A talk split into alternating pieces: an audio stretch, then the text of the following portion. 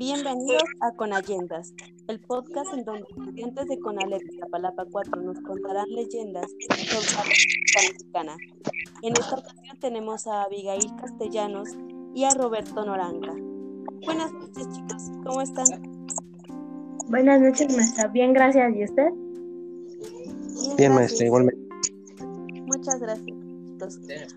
Cuéntenos, ¿de qué estado nos van a hablar hoy y cómo se llama su leyenda? Durango.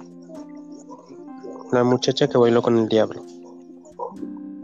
Ok, comiencen, por favor. Santiago Guayacora es un pequeño poblado que se encuentra a pocos kilómetros al sur de la ciudad de Durango.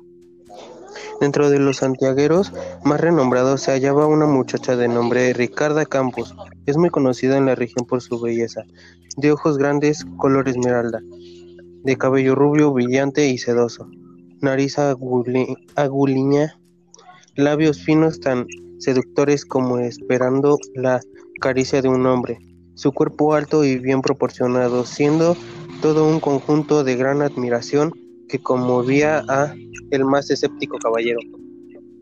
Además, su voz y comportamiento hacía gala de una persona alegre y sencilla, lo que le permitía fácilmente comunicarse con los demás, de un aspecto sensual, bullanguero, pero precavido. Gustaba de cuanta fiesta se realizaba en la región y complacía a todo lo que a todos los que la invitaban a bailar, puesto que era su mayor diversión. Puesto que era su mayor diversión, permaneciendo hasta que la orquesta tocaba el último son. Su jovialidad se hizo tan popular en la región que varios jóvenes acudían especialmente de la ciudad de Durango a las fiestas de esa parte, esperando tener la oportunidad de bailar con la bonita Ricarda.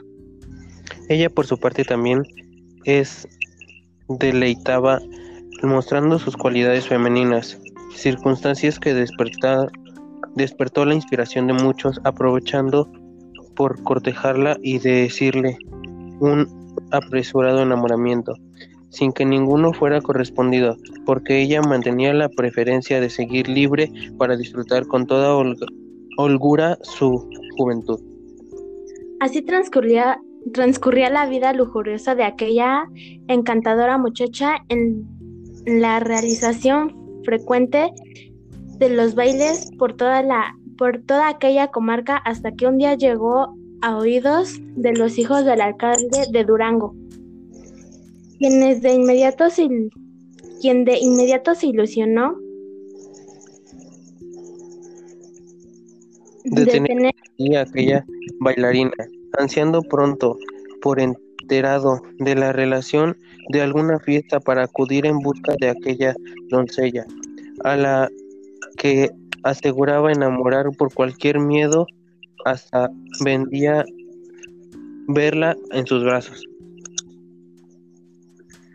A poco tiempo se cumplía aquel anhelo, pues el 25 de julio, cuando los santigueros celebraban las fiestas de Santo Patro, de Santo Patrono, Santiago Apóstol, acostumbraban a cerrar los festejos de su iglesia con la celebración de un baile.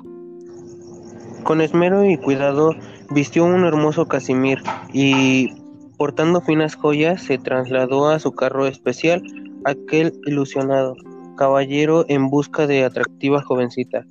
Al llegar al holgorio, luego dio la prenda que le había anunciado, pues ya se encontraban bien dispuestas para bailar con el primero que le invitara. Se acercó a a ella aquel joven apuesto, dejando entrever su condición social y económica, como queriendo cortejarla. Le invitó a bailar, lo cual ella aceptó gustosamente. Con ello, el caballero presumía el principio del triunfo de, de su conquista. Sin embargo, a pesar de mucho, platicaron mientras que la orquesta amenizaba sus melodías. El obstinado caballero no logró conseguir su propósito y sumamente decepcionado se regresó a la ciudad de Durango. Y como despecho la comunicó a su padre en forma alevosa y exagerada. Por un rumbo de Santiago Vallacora se realizaban frecuentes orgías con excesiva venta de cerveza y mezclas.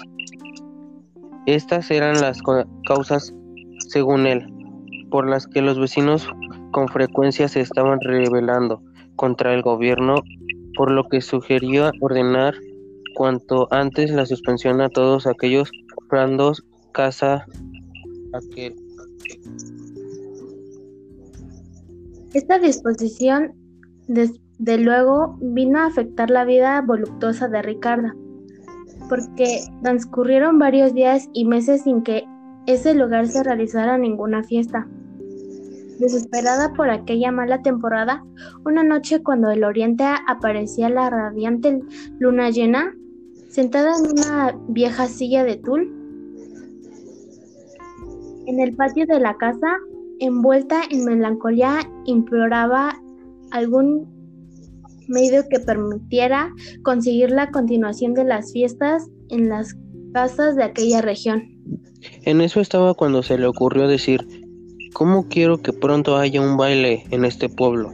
Tengo muchas ganas de bailar. Pues si ahora el diablo me invita, con él mismo salgo a bailar.